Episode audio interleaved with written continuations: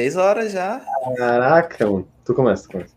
Tá, bora. Deixa eu só terminar aqui. Dar os enter que tem que dar. Tô saindo assim de um, âmbito iluminado, assim.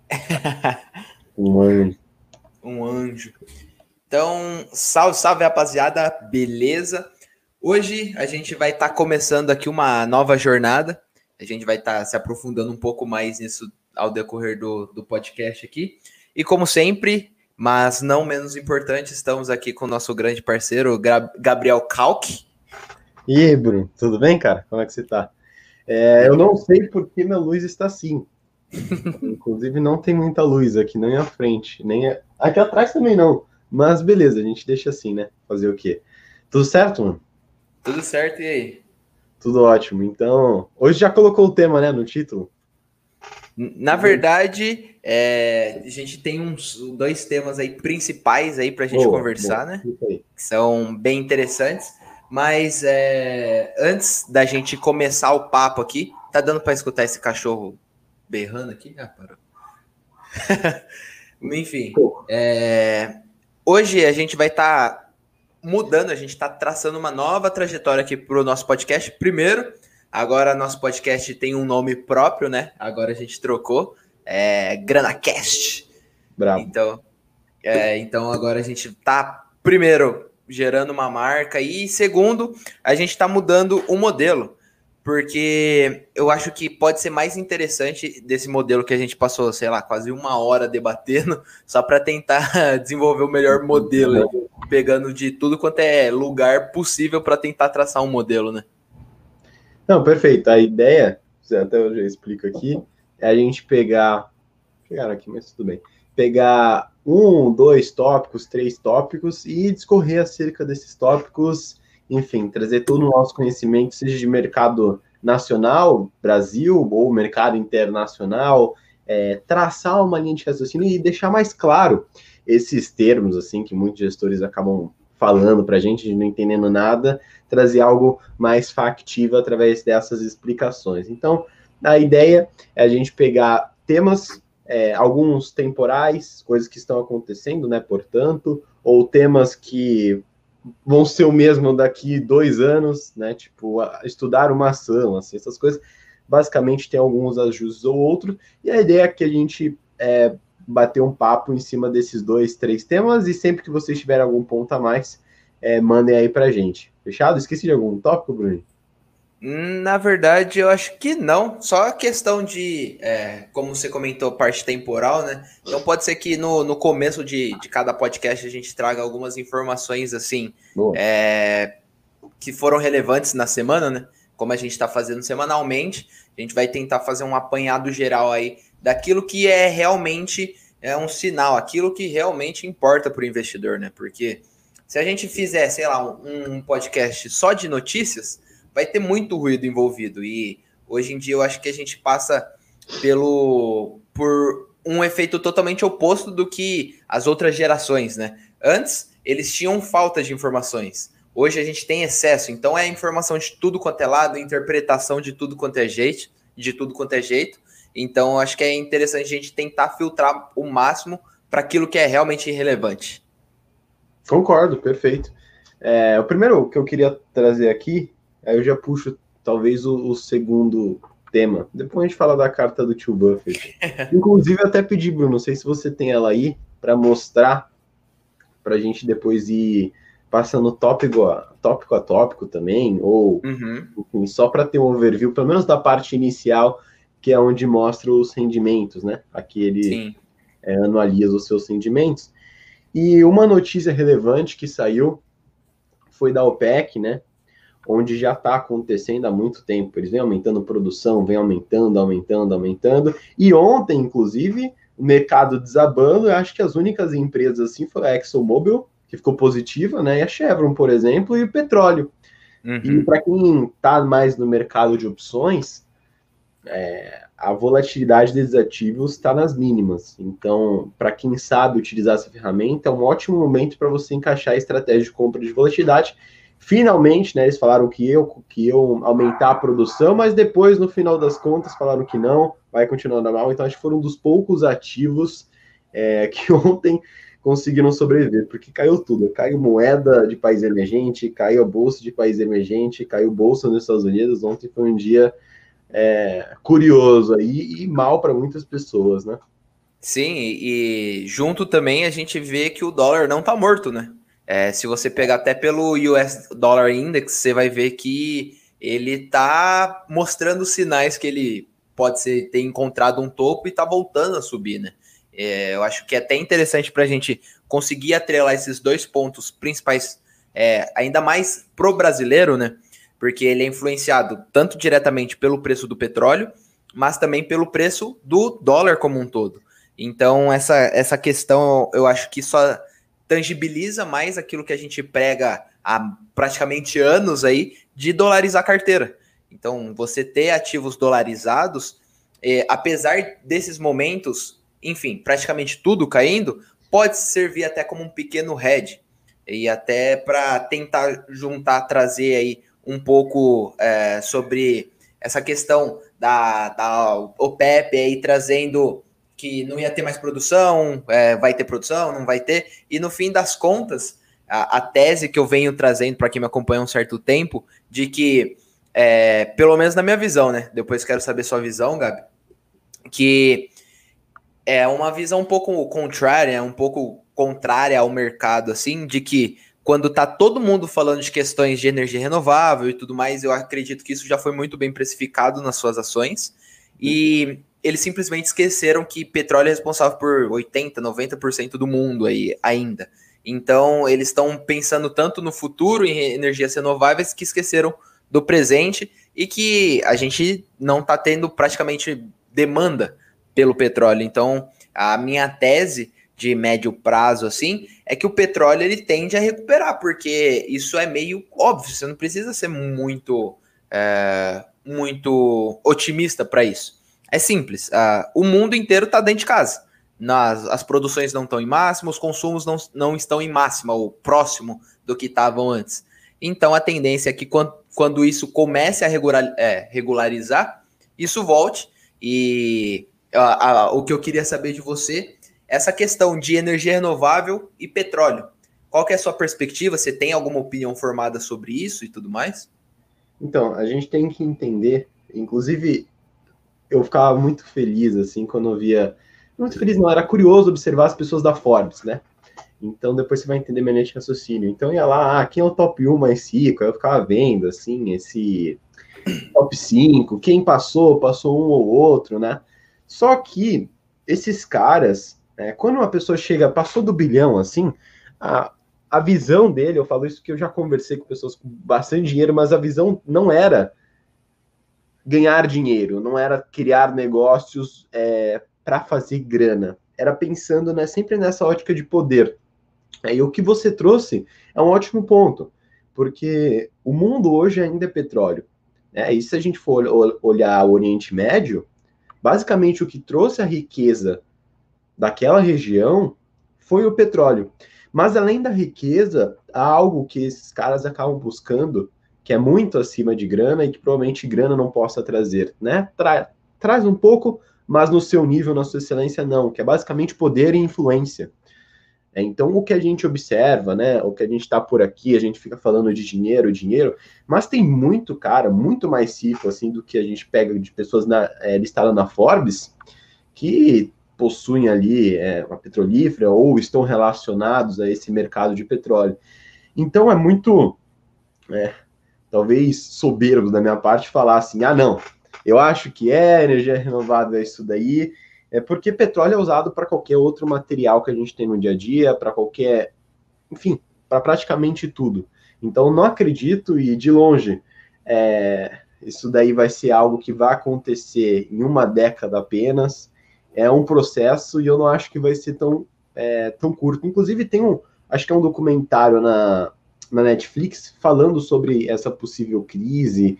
É, eu não sei se no Brasil tem isso daí, mas eu achei muito genial como a Netflix conseguiu trazer essa comparação do petróleo. E os Estados Unidos se, se posicionou muito bem nisso daí, porque há muito tempo, né? Durante muitos anos eles não eram capazes de extrair petróleo, né? Então eles tinham que importar. Por isso que trouxe grande parte da riqueza ao Oriente Médio.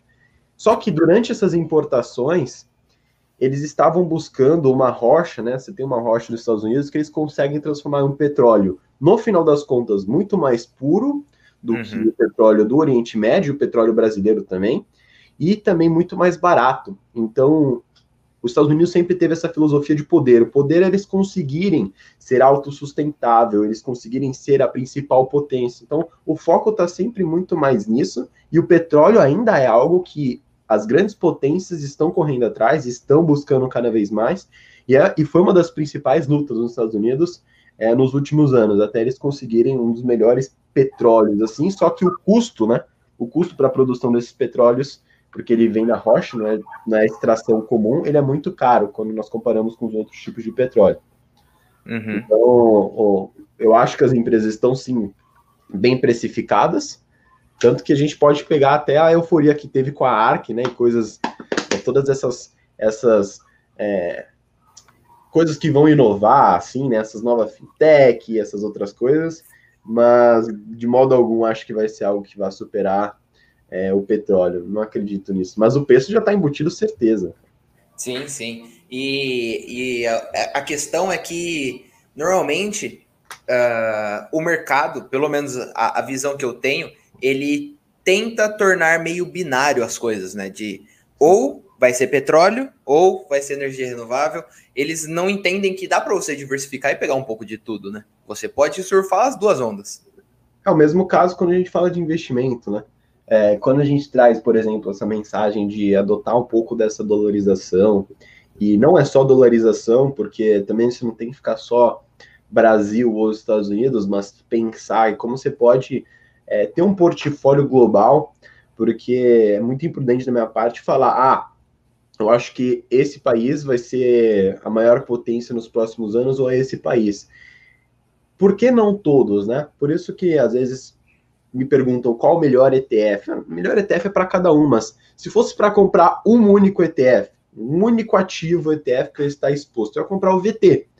Porque eu não sei se, vai, se, a China vai passar dos Estados Unidos, inclusive eu acho que esse debate, assim, China versus Estados Unidos, é mais para você provar num blog que você está certo do que uhum. algo que vá fazer você decidir investir em outro, porque não tem porquê você ter um e não ter o outro.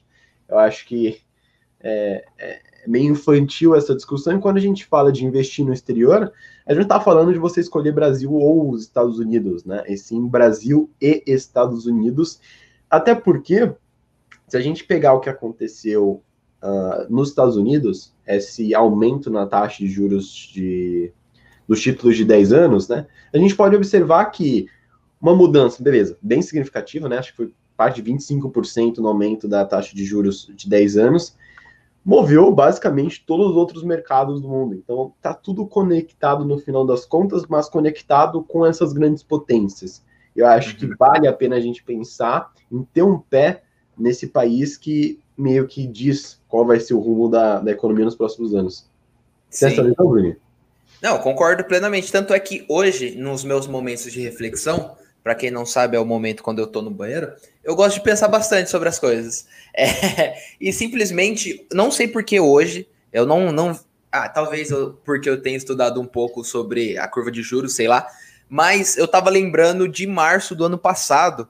É, e eu fiquei pensando, eu falei, cara, eu já tava escutando essa história de coronavírus desde dezembro, comecinho de é. janeiro. E, o, e foi realmente pipocar e dar sintomas no mercado, dar efeito no mercado lá para fevereiro, março. E o que, que aconteceu nesse meio tempo? Era simplesmente o seguinte: será que vai ficar no mundo inteiro e não nos Estados Unidos? E a partir do momento que chegou nos Estados Unidos, que daí veio o crash. Se você for levar em consideração a, a comparação do tempo e o avanço nos Estados Unidos, porque antes era assim, beleza, a China é muito longe da América. Então não vai chegar lá. lá né? Pode crer. Exato. Então ele falou: não, tem rixa, Estados Unidos, China, eles só vão fechar, ali não tem como chegar. E você vê que é, o mercado continuou subindo, subindo, subindo, e teve o crash lá, teve o Corona Crash, teve essa grande queda no mercado, quando é, foram os primeiros casos e viu que estava se instaurando o coronavírus nos Estados Unidos. Então, meio que o que eu, eu particularmente tirei essa conclusão assim, bem chucra, né? mas é assim: se o mundo inteiro estiver acabando, mas os Estados Unidos estiver bem, a economia, foda-se, dá, tá bom. mas se o, o mundo inteiro vai bem, os Estados Unidos vai mal, então reflete em tudo. Então é meio que é a frente, né? É, é o portal para tudo, né? É, vale a gente pensar que na nossa vida as nossas decisões são sempre risco versus oportunidade. Sei lá, você vai. Hum, vamos pensar aqui, você vai é, fazer um projeto aí, ou você vai, sei lá, construir uma, uma piscina na sua casa. Você vai sempre pensar dele, quais são os riscos dessa piscina, quais são os custos versus o, a felicidade da família, né? A felicidade da família não é algo que a gente possa tangibilizar uhum. em preço, mas é algo que você vai pesar. Você vai falar, será que vale a pena eu passar esse sufoco, é, ter esses riscos, esses problemas, essas dores de cabeça, para conseguir ter uma piscina e todo mundo ficar tranquilo? E esse esse pensamento entre risco e retorno é para diversas situações da nossa vida, inclusive no mercado. Então, o mercado ele está sempre procurando aquele investimento que traz um risco baixo com um retorno maior. Por isso que se alguém vem te prometer é algo com um risco muito baixo e um retorno gigantesco, é mentira, né? Provavelmente, tá? Por quê? Porque é normalmente pirâmide, é falar, não, não, aqui é tranquilo, mas você ganha 2%.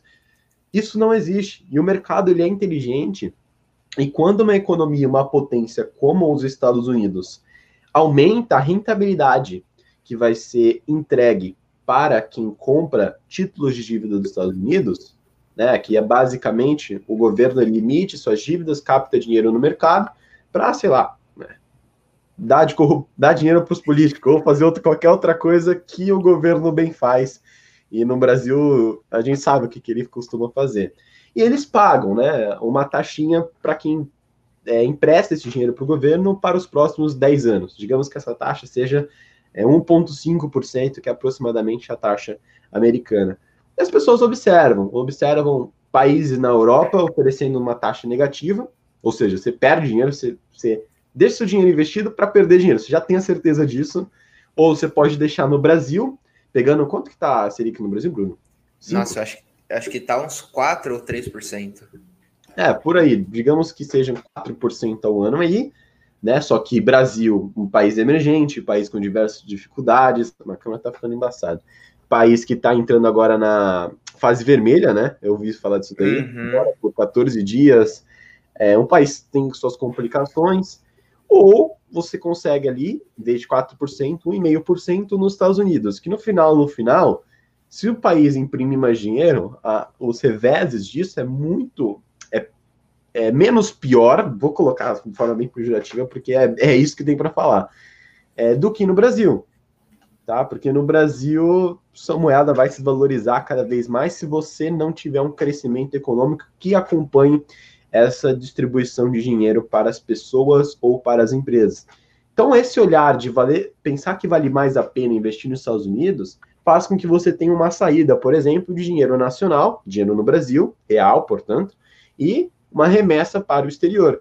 Cada vez mais que os Estados Unidos, digamos que a taxa de juros no Brasil mantenha-se 4% ao ano, se essa taxa de 1,5% vai para 1,6% ou 1,7%, mais pessoas vão começar. O risco se mantém, mas a rentabilidade vai aumentando nos Estados Unidos. Então, mais pessoas vão começar é, a, a falar: bem, vale mais a pena eu investir nos Estados Unidos. E talvez nem seja mais pessoas, mas também algo que no mercado é conhecido como carry trade, que basicamente é o dinheiro é, que especula, né? Então, compra compra esses títulos que rende 4 no Brasil e pega dinheiro emprestado nos Estados Unidos.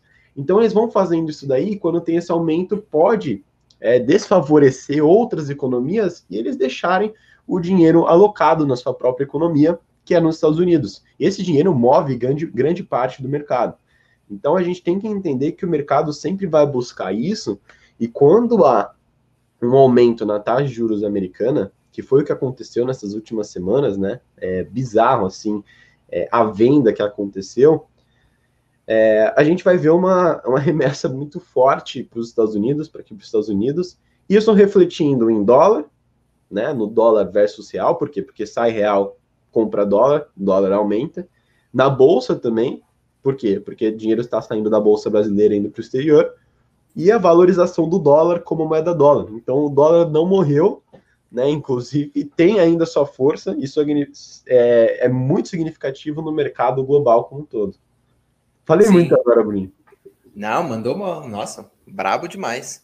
Então, é, é bastante interessante. É que agora até, até me perdi, que você falou tanta coisa que eu. Cada vez que você falava um ponto, eu, eu pensava em outro. Coisa também. então, mas beleza. É, essa questão do, dos juros nos Estados Unidos, é, meio que sendo um pouco advogado do diabo, né? tentando defender o lado que ninguém, ou que a maior parte das pessoas não está enxergando. Você acha que quando essa curva, essa parte longa da, da curva de juros está subindo, você acha que meio que é o mercado mostrando que o risco também está subindo? Ou não? Perdão, fala de novo, não entendi. É assim, a partir do momento que a gente está vendo, é, aproveitando o gancho de tudo, de tudo que você falou de risco-oportunidade, né, risco-retorno, a partir do momento que a gente está é, aumentando ali a, a, expectativa de retorno, nesse caso, dos títulos públicos americanos, né, a curva de juros, principalmente a parte longa, aí, 10 anos, você não acha que isso também está, de forma implícita, é, nos mostrando, nos dizendo que o risco está aumentando, ou não? Então, a gente for parar a pensar, né? Quando tem esse aumento, primeiro para a gente entender como que funcionam os títulos, né? Pré-fixado, uhum. nesse caso.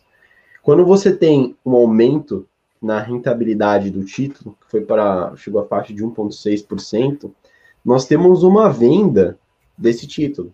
Porque o título pré-fixado, quando você aumenta a taxa, é, você tem uma venda no preço do título. Uhum. E é assim que funciona nessa gangorra. Se você vê, por exemplo, os títulos pré-fixados americanos de 10 anos, ele está é, tá entregando uma rentabilidade menor, quer dizer que o preço desses títulos, eles estão maiores. Agora, isso afeta a economia de diversos modos, né? Uhum. Inclusive no swap, é, também na taxa que o banco vai cobrar.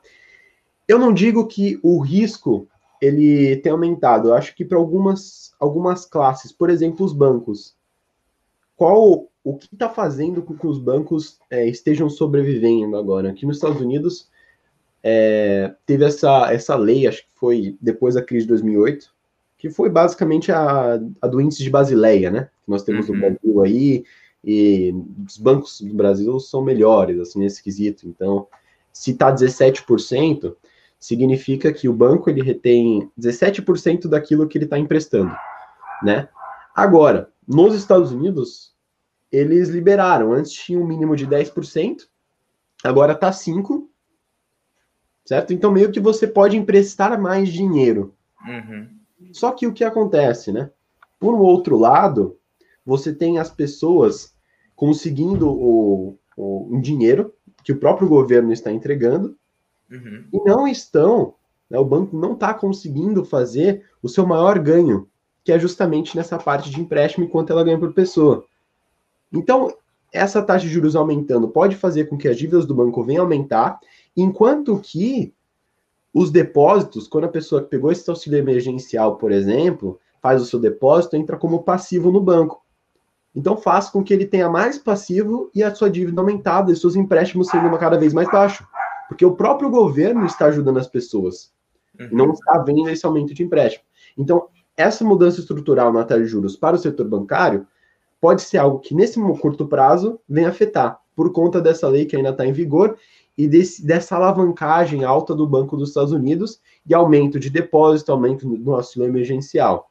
Só que isso daí a gente bem sabe, né? Um aumento na taxa de juros normalmente, em períodos normais, é bom para os bancos, porque eles conseguem mais empréstimo. Só que não está tendo empréstimo aqui, você tem dinheiro.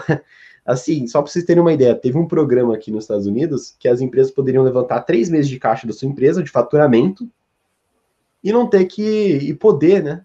ter a possibilidade de ter o forgiveness, que é, é o perdão da sua dívida. Então, foda-se, o dinheiro fica lá. Eu vi três casos de empresas que conseguiram isso. Caramba. Então, o banco não está conseguindo emprestar, cara. Uhum. Por isso que está tendo essa pressão gigantesca. Inclusive, até uma das coisas que era esperada no, no discurso do Powell, né? Acho que foi ontem. Foi ontem. É. era justamente comentar sobre isso, como é que ia ser essa onda, como é que ia se desenrolar, mas não foi comentado, porque os bancos estão pressionados. Ninguém está pegando empréstimo direito, cara. Inclusive, e... tá pegando, vamos se mudar, e pô, o banco quer fazer, mas compra logo, compra logo. Tá uma pressão forte para isso, cara. É bizarro. Para esse setor, eu acho que é mais complicado. Aí teria que passar um raciocínio por cada setor, né? Uhum. Então, e trazendo essa questão uh, já junto com o que você falou de não ter empréstimos ou uh, estar sedento por novos empréstimos, é que daí surgem eh, algumas grandes fragilidades, né? Até porque, assim, vamos supor que a gente está em um período de economia comum, tá muito bem estabilizado, e a gente vai financiar um projeto para a empresa X, que a, a TIR, né, a taxa interna de retorno ali, que a gente vai ter é de 10%. Beleza? Então tá bom. É, só que a gente está tendo ali um, uma curva de juros pagando, sei lá, 6%. Então quer dizer que, em tese, ah, vai ficar uma matemática um pouco chata, mas enfim, vamos, vou, vou tentar exemplificar meu ponto aí. É, mas enfim, beleza. Você tem 6% da taxa livre de risco, né? A parte mais segura ali, títulos do Tesouro Americano pagando, sei lá, 6%. E o que você tem acima ali da, da taxa livre de risco, você tem os seus 4%. Vamos supor que uh, o, o acionista, né, para ele correr esse risco, ele necessite de, no mínimo, 5% acima da taxa livre de risco. Então, esse projeto, com uma TIR, com uma taxa de, interna de retorno de 10%, não vai passar. Simplesmente porque teria que pagar no mínimo os 11%. Certo? Tá, eu saquei pronto, agora, agora eu percebi para onde você queria ir. Beleza. Entendeu? Ah, beleza. Aí a gente tem que esse projeto que, em tese, se a gente for ignorar é, a taxa de juros atual e o quanto o acionista está querendo ser rentabilizado, é um projeto bom. Você ter um, uma taxa interna de retorno de 10% é bom é, para esses grandes projetos, né? Enfim. Agora vamos para o cenário atual, que as taxas de juros estão próximas de zero, é, 1, 2%. Você tem o mesmo, você tem um outro projeto que tem uma taxa interna de retorno de 3%, não, de 4%, e o acionista está sendo remunerado, ele está exigindo uma remuneração de 3%. Hoje em dia, esse projeto passaria, mesmo sendo menos rentável, mesmo o acionista ele tendo uma exigência menor de, de retorno ali, simplesmente porque os padrões que a gente vive hoje economicamente, eles estão aprovando até o, os piores dos projetos. Os projetos menos rentáveis, eles estão passando.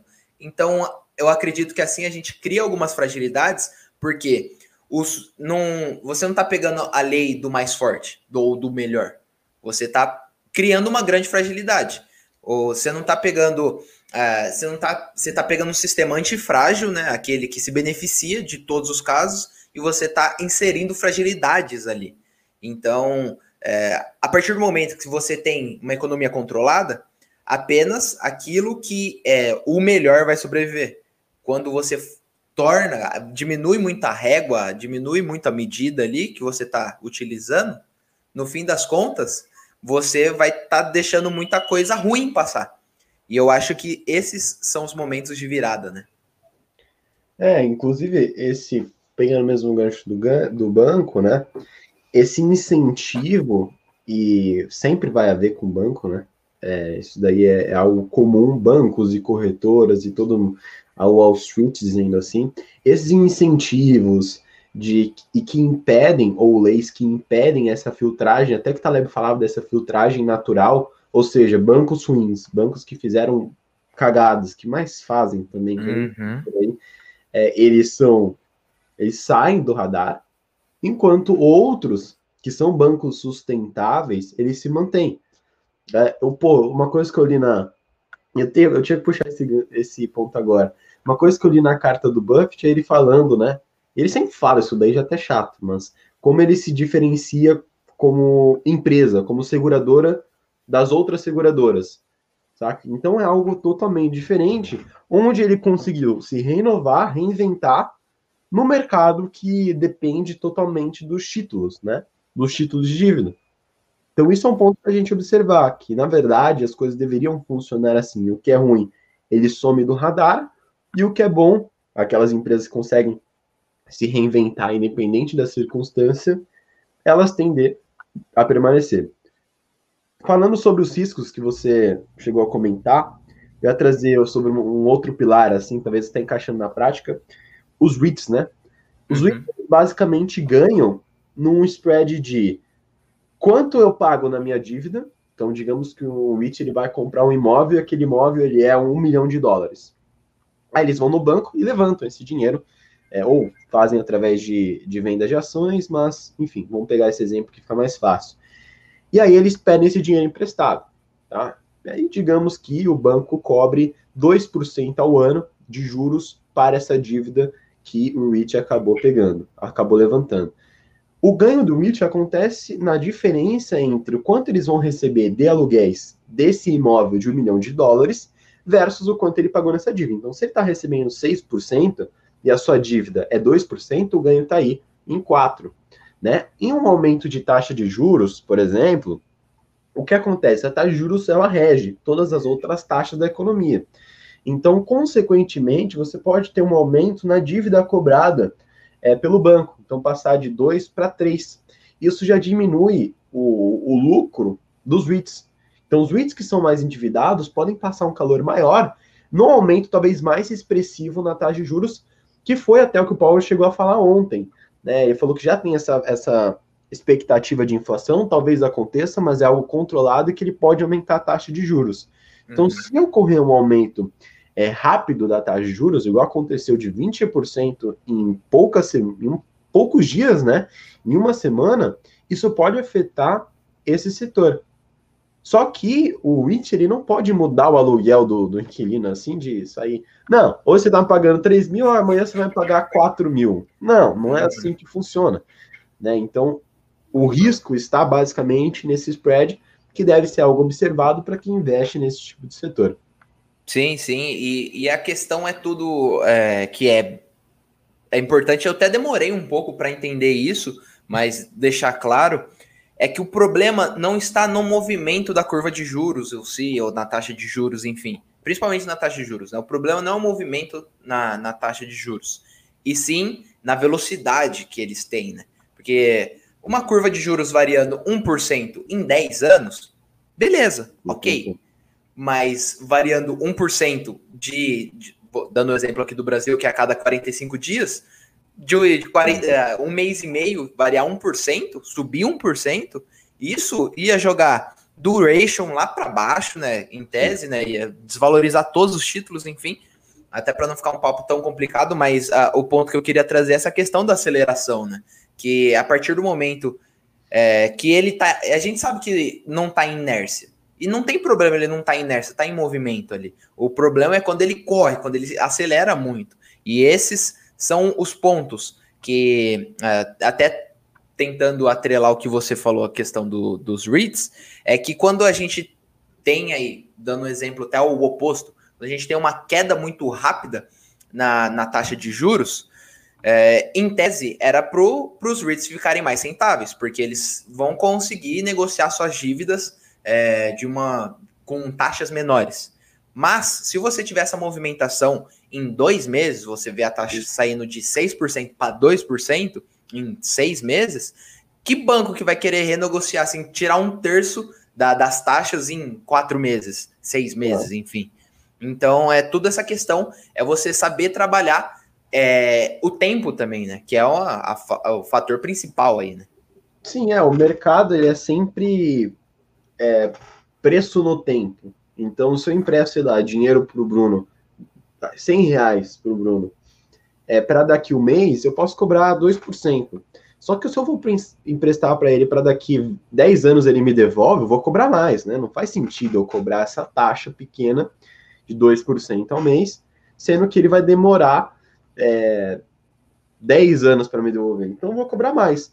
Então o mercado ele sempre faz essa relação, né? Risco, retorno e tempo que vai estar naquele ativo.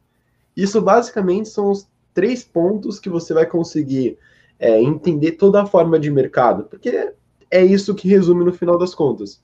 Bruno, está travando um pouquinho. Não sei se está com a internet aí. Oxe. Ou sou eu? Não, você tá suave, o meu tá, tá travando ainda? Não sei. Não, mas tranquilo também, se tiver. E acho que isso, isso do tempo fica mais. tipo, aí parou. Isso do tempo fica mais explícito quando a gente pega. Não sei se tem aí, Bruninho, a carta do Buffett, onde ele mostra o resultado dele. É, agora não vou lembrar quanto tempo, né? Mas 20% num, num X período de tempo, que eu não lembro agora exato, então não quero falar besteira, versus uhum. 10% do S&P 500, assim. Então a gente consegue observar claramente a rentabilidade monstruosa de diferença de apenas 10% num período, é, num prazo maior de tempo, né? Sim, sim. Tá conseguindo enxergar a carta aí? Tô, tô vendo. Desde quando é mesmo? Eu não lembro agora. É 65, 1965. Absurdo. Ah, Daniel Calendar is exception. Ah, ok. Desde 65, né? Então a gente Isso. tem tempo pra caramba aí, 45 anos 45? É. Sim, 55. Já tá mais, né? É, 55? Isso, é. 55, boa. E aqui, no, na última linha, penúltima linha, né? A gente tem o, o ano acumulado, não, ganho acumulado anual da, da S&P 500, que está no lado direito, versus o do Warren Buffett, que está do lado esquerdo. Então, 20% contra 10,2%. E o ganho total é essa diferença aí, né? 2 uhum. milhões 810 mil versus 23 mil. Então, volta naquela coisa chata que eu. Quando alguém fala, fala isso ainda, eu fico meio. Uh, uh, vamos, vamos investir e pensar a longo prazo, mas é, é isso no final das contas, é a gente pensar em longo prazo, pensar em prazos maiores, porque e como a gente vai aumentar essa rentabilidade é algo complicado, né? Porque uhum. não é tão no nosso controle, mas uns 15% ao ano, em dólar ainda, Meu isso é Deus. é monstruoso para o seu portfólio, cara. Sim, sim. E até se você fizer uma conta bem simples. É, se você pegar, até para tentar facilitar as contas, fazer uma a regra do 72, né? Se eu não me engano, você é, pega.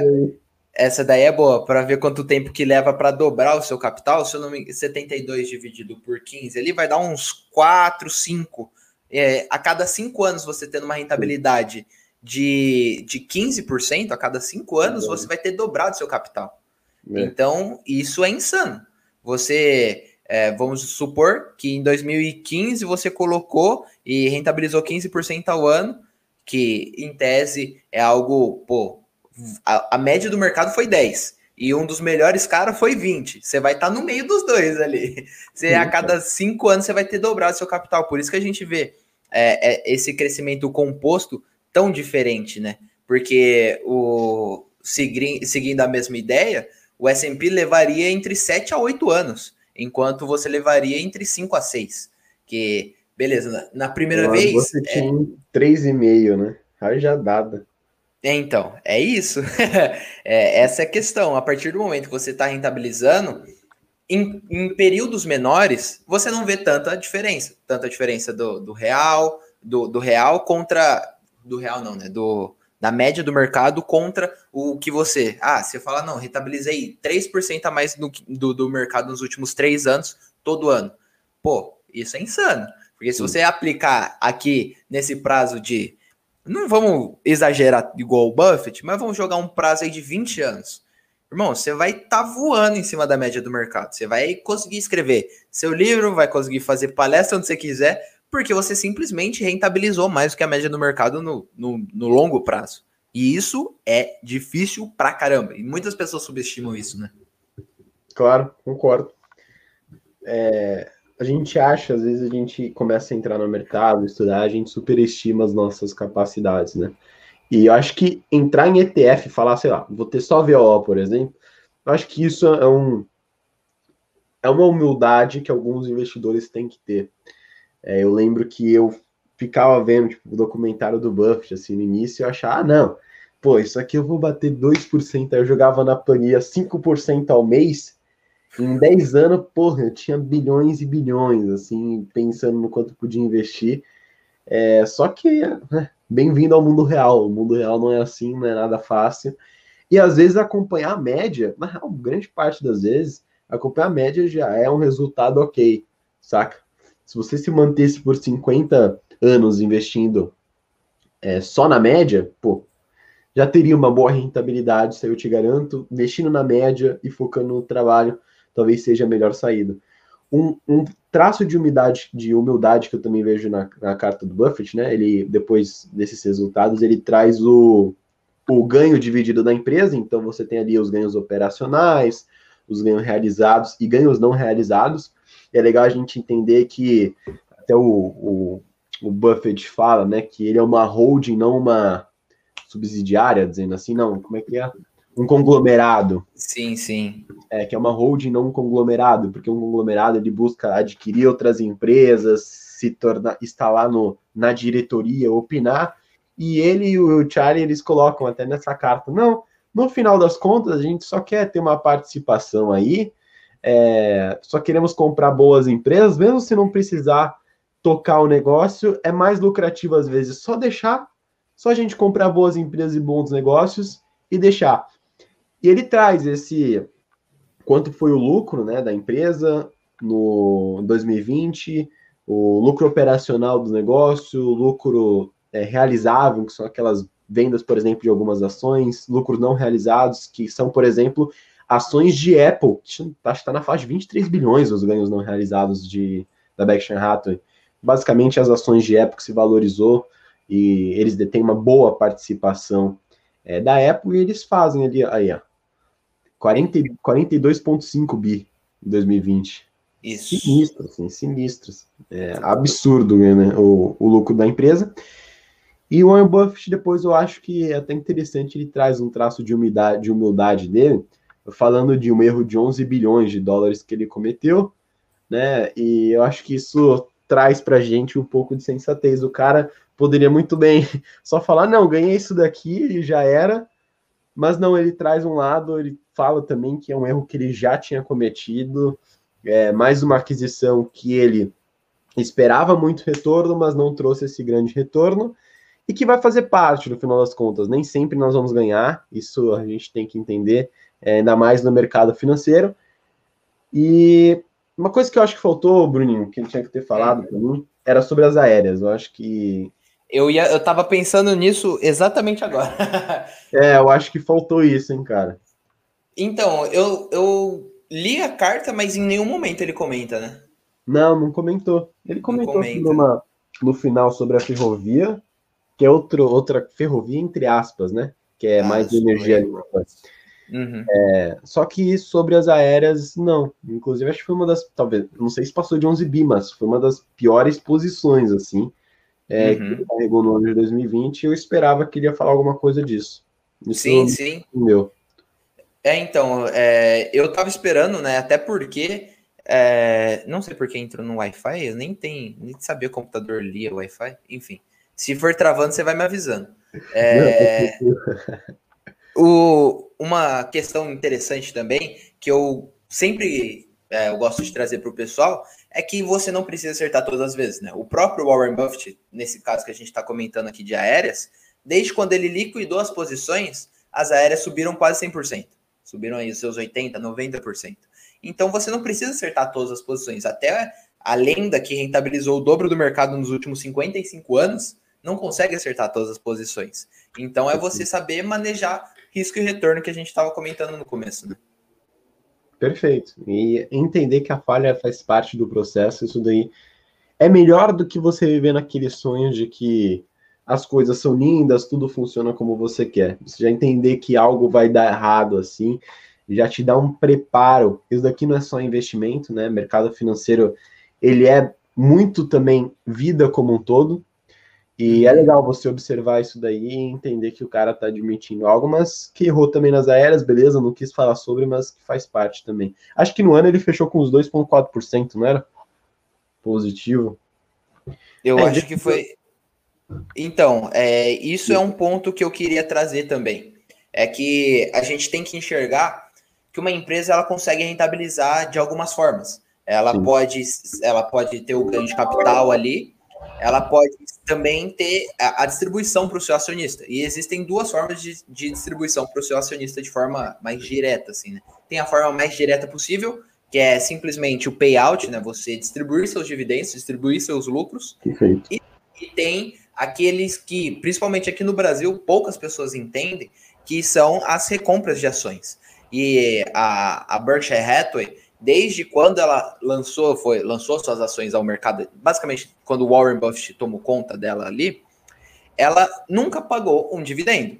Mas simplesmente qual que é a tese por trás? É que quando você está distribuindo dividendo, você está você tá tirando dinheiro da empresa falando, ó, eu acredito que o acionista vai rentabilizar essa grana mais do que eu consigo se eu reinvestir todo esse capital. Tanto é que empresas que têm um grande retorno sobre seu capital, elas normalmente não pagam dividendos ou demoram a pagar dividendos até chegar numa maturação. E o ponto que eu queria trazer de destaque para Berkshire Hathaway é, são as recompras de ações. Primeiro, são extremamente estratégicas. Se você for ver as recompras de ações, eu até fiz esse dado, acho que tem na, na Yardeni, que é um site muito bom. É, você pega as recompras de ações e seguindo o S&P 500, a média do S&P 500, você vai ver que ele basicamente essas recompras acompanha o mercado, por incrível que pareça, e menos intuitivo que pareça. Porque qual que é a tese? Você vai querer comprar algo quando estiver barato, não quando estiver caro.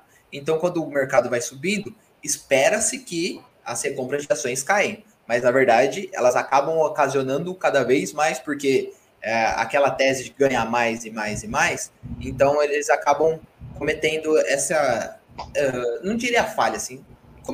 Simplesmente ac acabam fazendo isso. E se você for ver, no caso da Berkshire Hathaway, as recompras de ações são extremamente estratégicas. A partir do momento que o seu preço de uh, o preço da Berkshire Hathaway vem subindo, subindo, subindo, dificilmente você vai ver o anúncio ali de recompra de ação. Mas quando o, o preço de mercado está desabando, aí eles recompram. Tanto é que a rentabilidade ali, só dos buybacks, né, das recompras, só em 2020, com, o, com a Berkshire Hathaway, foi de 5,2% ou 5,4%. Foi, isso que eu ia falar, é verdade. Eu vi isso daí também.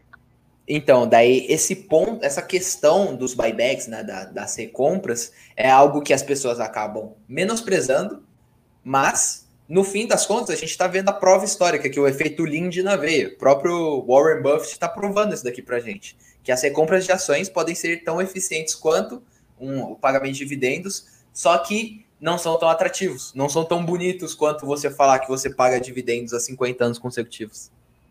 É, ele até citou aí o caso da Apple, né? Ele tava. Só para a gente entender também o que acontece.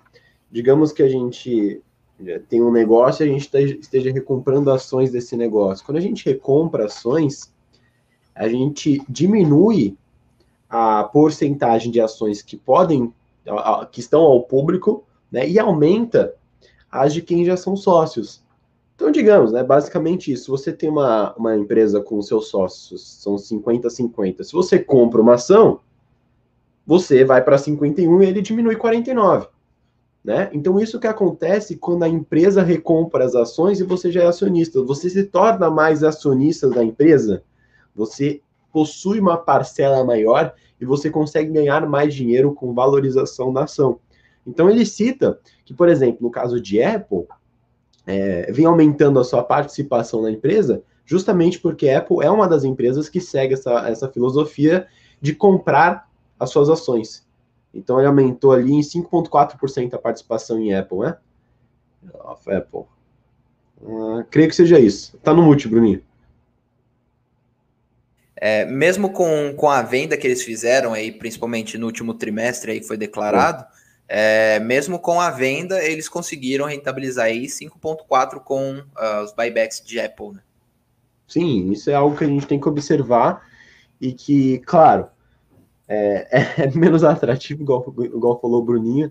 Se tu vê uma YouTube aí pagando 8%, só que as empresas que já estão nesse nível e pagam 8%, elas não serão as empresas que vão trazer rentabilidade de, sei lá, 100% aí em 7 anos para você, que vão crescer muito acima da média. YouTube, se pegar, ele vai crescer igual, tipo, um pouquinho acima do PIB do Brasil vai crescer de 3, 4% ao ano. É, isso outras grandes empresas não ligadas ao setor de tecnologia também é, acontece esse caso. Então não espere uma valorização muito expressiva nas, nas ações que já são grandes, tá? Mas espere, por um outro lado, um bom dividendo. Só que aí o Action Rato e mostra que ele está entregando uma boa valorização por conta dessas recompras. Você queria mostrar a porcentagem é, de quanto detém de cada companhia? É, é na verdade, o, o, ponto que eu queria trazer eram algumas ações específicas aqui. Seria o caso da ABV, da New York Mellon, uh, Chevron, a Merck e a Verizon. São empresas que, que, se você for ver, o custo de aquisição deles está muito próximo do preço de mercado.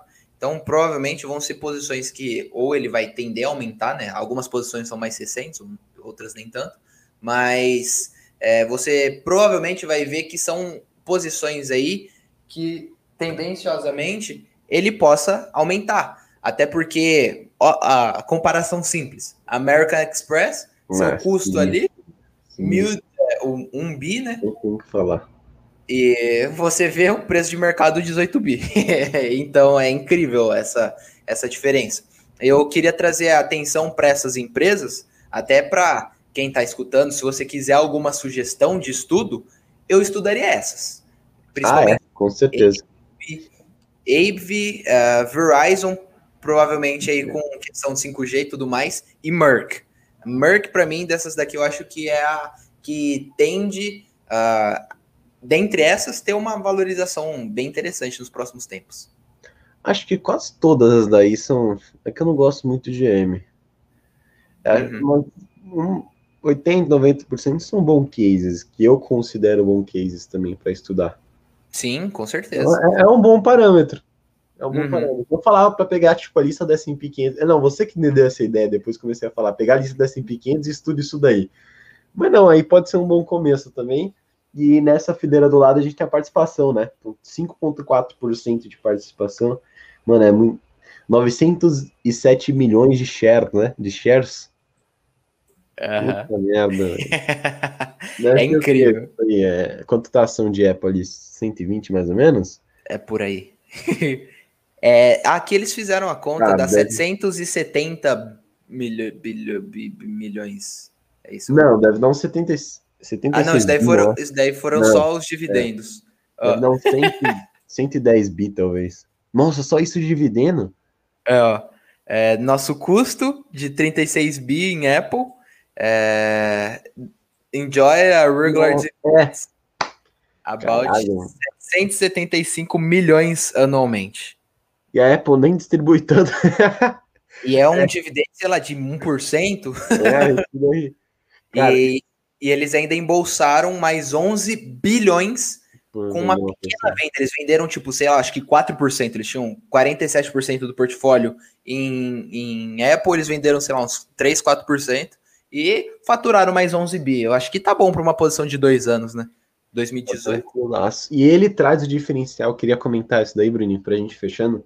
Eu uhum. tenho uma, uma call daqui sete minutos, que é o primeiro uma parte, talvez segunda parte mais engraçada e primeiro a, a parte séria.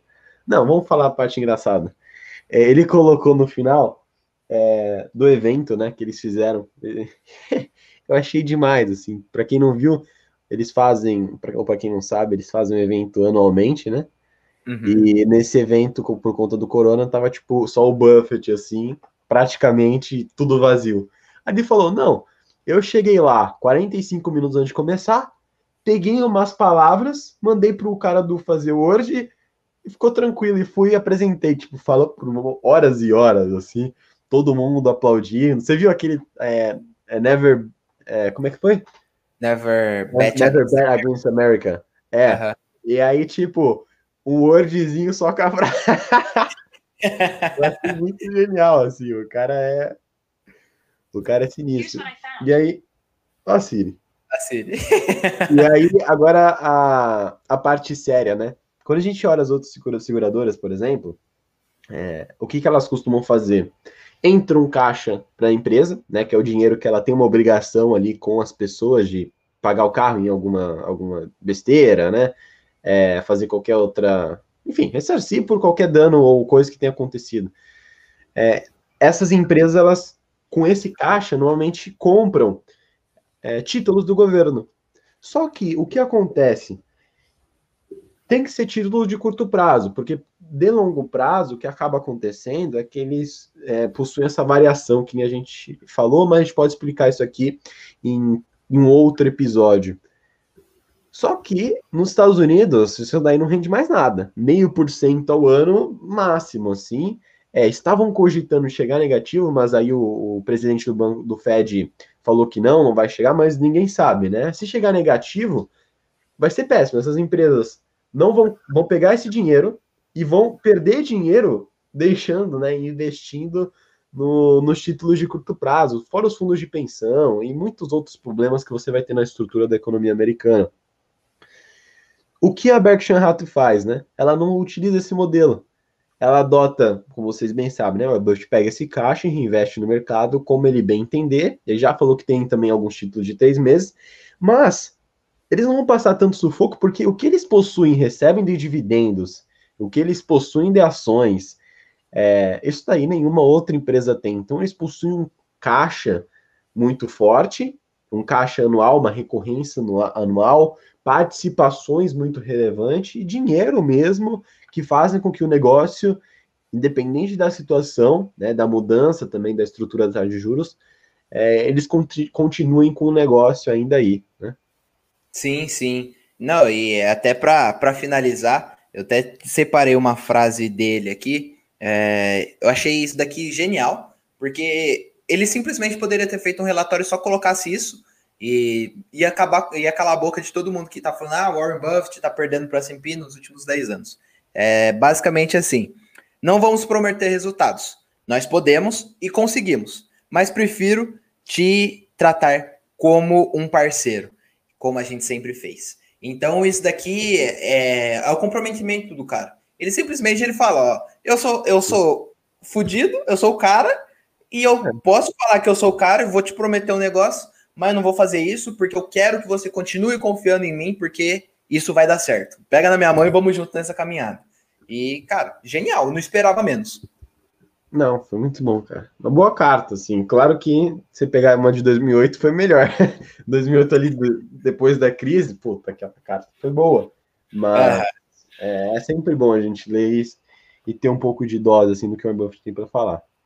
Sim, sim. É, então, é, eu acho que por hoje era isso, né? Algumas palavras finais até para não ficar tão corrido para você aí.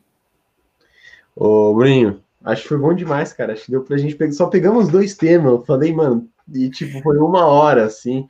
É, no próximo, ah, nós não sabemos o que vamos falar ainda, estamos testando, mas é algo que é, nós pretendemos continuar fazendo. Pegar dois tópicos, discorrer, trazer ideias, trazer coisas de mercado, a gente pretende trazer coisas mais práticas eu acho que é algo que vai dar muito certo. Fechou? É Valeu, Bruninho. Tchau, tchau, pessoal. Valeu, Gabi. Valeu, pessoal. E se vocês gostaram também do modelo, comenta aqui, deixa a gente saber, me chama no, no Instagram, chama o Gabi também, para a gente ter uma noção se vocês estão gostando desse modelo. Beleza, pessoal? Abraço, valeu, Gabi. Até semana que vem. Tamo junto e tchau.